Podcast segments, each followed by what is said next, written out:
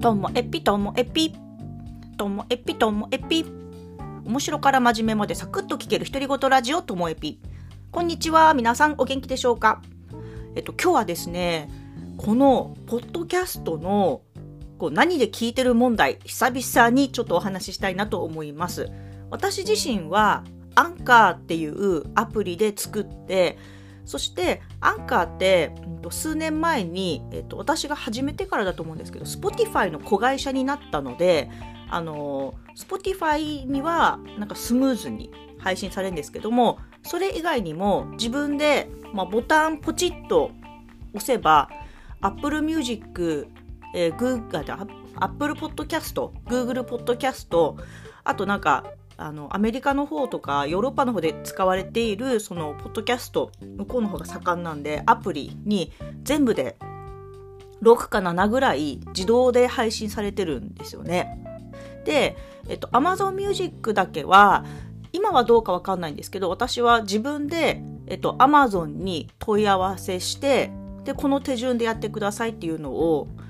あの英語でやり取りしててでそれで完了しました。でも今は日本語でも全然やり取りできるらしいので、あの、Amazon Music で、あポッドキャスト配信したい方は、結構今は気軽にできるんですよね。ということで、なので、いつも皆さんには、アンカー、Apple Podcast、Google Podcast、Spotify であの配信してますみたいな話をしてるんですけども、だけど、その、アンカーがもう完全に Spotify に吸収されたというか、なんかあの、スマホ上のアプリではアンカー存在してるんですけども、あの、ブラウザーの方でいつもアンカー、あの、自分の編集してる画面出そうと思ってアンカーのいつもの画面お気に入りから出したんですけどそしたら画面が切り替わってえっと Spotify for Podcasters っていう名前になってるんですよ。がもう Spotify になってるんです。名前自体がね。で変わりましたみたいなことで。であの画面の感じはあの今までとこう操作感は変わらないんですけれどもあもうそういうことかと思って。でしかもこう分析とかも出てくるんですけどもあの今まで見えてなかった Spotify においてのフォロワー数っていうのも出ててこれなんかこの間あったんですよね。Spotify のでのフォロワー数が何人以上超えたらこうなりますみたいのがあったからだから本格的にあもうあの Spotify こうやってあのポッドキャストに力入れていくのかなみたいなのが見えてきたんですよね。であのみんなにも Spotify をおすすめしてる理由がありましてあの Apple Podcast と Spotify の大きな違いは例えば、えっと、80の1っていうのを聞き始めるとするじゃないですか。80の1。そしたら、えっと、Spotify の方は80の2、80の3、80の4っていう風にして、もう過去から今に向かって再生してくれるので、あの、あ、あの過去から今に向かって追ってきたい人はそれが楽なんですよね。まあ中にはもしかしたら初回から聞きたいよっていう人がいたとしたら初回から聞いていくみたいなことができます。あ、やっと今に追いついたよみたいなのができる。で、えっと、Apple Music、Apple Podcast の方はその逆なんですね。Apple Podcast は80の1って聞いたら、そしたら次は79の10、79の9っていう風にして、あの過去に遡っていくんですよね。だから、あの、つながってる話の時とかだったら順序が逆になる可能性があって、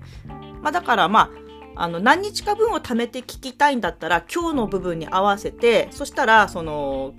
今日から遡ってえっと、再生してない分を勝手に再生してくれるんですよ。まだ1回も再生してない分について。そういう意味では Apple Podcast は楽なんですけども、でも、ずっと最初から聞き直したいなっていう人にしてみれば Spotify の方が楽みたいなのがあるので、あの、アンカーもしかしたらね、もうアンカーのアプリで聞くっていうのは、あのもう現実的じゃないのかなと思うので、これを機に Apple か Spotify もしくは Amazon Music で全部あのどれも無料で聞くことができます。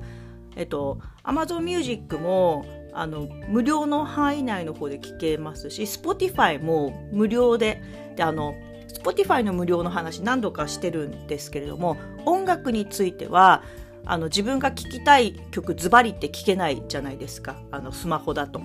あの無料の範囲だとね。あのシャッフル再生になっちゃうんで。だけど Spotify のうんとポッドキャストについてはズバリで聞けますので Spotify もちょっと今押しております。はい。であの Spotify のそれを見ると自分の分析も見えるんですけども最近あの40代以下の友達が聞き始めてくれてるのもあって年齢の層がなんか全然変わってきましてですね。今までは45歳以上60歳以上っていうなんかともエピ世代ともエピちょっと上世代が圧倒的に多くて本当に一時期9割近かったですね。87%88% とかがその世代だったんですけど今もう80%を切ってまして。はい。私よりも年下な世代若手がですね増えてきてましてなのでねなんかポッドキャスト自体の層で言うとそその世代が多いそうです。30代40代、まあ、20代とか。だからともエピ世代やともエピのちょい上世代っていうのはこれまではこうポッドキャストのそうじゃなかったのでやっぱり